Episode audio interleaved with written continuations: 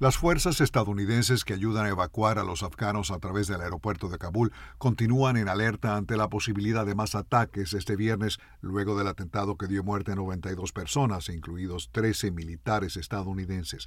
El general Frank McKenzie, jefe del Comando Central de Estados Unidos, dijo en rueda de prensa que los comandantes están en alerta ante la posibilidad de ataques con cohetes o coches bomba en el aeropuerto.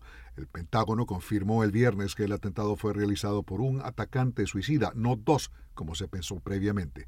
El Estado Islámico, enemigo de los talibanes islamistas y de Occidente, dijo que uno de sus terroristas suicidas atacó a traductores y colaboradores del ejército de Estados Unidos el jueves. La mayoría de los más de 20 países aliados involucrados en el transporte aéreo de afganos y sus propios ciudadanos fuera de Kabul dijeron que habían completado las evacuaciones el viernes. Entre tanto, Estados Unidos mantiene el plazo del 31 de agosto para retirarse de Afganistán. Alejandro Escalona, Voz de América, Washington.